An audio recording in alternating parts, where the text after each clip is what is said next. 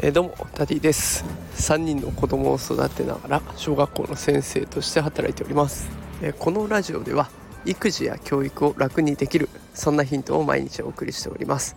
えー、今日はちょっとね外で収録している関係もあって音がいろいろ入ってくるかと思いますがお許しください、えさて今日はですね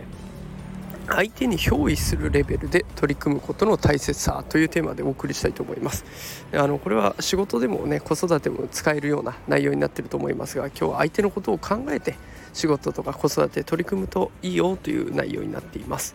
え今日はね学校のモデル一つお手紙のモデルを紹介したいと思うんですけれども、えこれは他のことにも転用できることかなと思いましたので紹介します、えこれとある大阪の学校がねえ校長先生が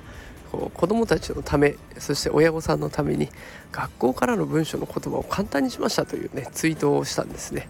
あの学校からの手紙っていうとよく最初に時効の挨拶が来てでそこから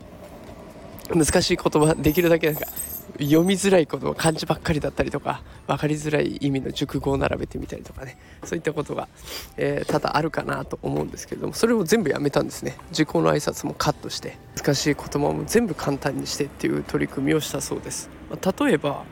学校に来てもらうお願いをする時にもお忙しい中とは存じますがご来校いただきますようお願いいたしますっていうような文章も単純に学校に来てくださいとかあとは自転車でのご来校はご遠慮くださいとかっていうのも自転車などの乗り物で学校に来ないでくださいと、まあね、シンプルに伝えてるわけですね、まあ、こうしてくれた方が分かりやすいっていうのは分かるんだけどなんかどうしてもそうやって簡単にするとこれちょっと幼稚に見られるというかバカにされてしまうんじゃないかっていうこうちょっとね変なプレッシャーというか見栄を張っちゃう時があるんですよね。で結局これを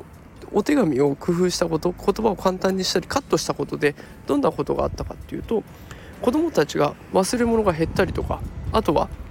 本当は今日土曜日で授業あるのに学校来ないよとかいうことがなくなっていったそうです。だから結局シンプルに言った方が相手に伝わる。そして相手もその内容を理解してくれるということが分かってきました。だから自分の見えよりも相手がどう思うかっていうのを真っ先に考えるべきなんだということが大事になってきます。あの子育ても同じで親がかっこつける必要なんてなくて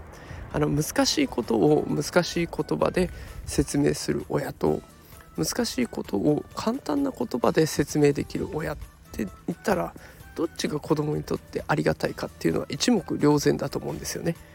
相手に憑依するつもりで相手にとってどんな言葉がいいかっていうのを選んで接することが大切かなと思います。え私もねあのこの例を生かして子供が分かりやすくなるようなそんな接し方を心がけていきたいと思います。是非皆さんも一緒にやってみませんか。ということで、えー、今日は相手に憑依するっていうことの大切さを伝えてみました。今日も最後まで聞いてくださってありがとうございました。それではまた会いま明日会いましょう。さようなら。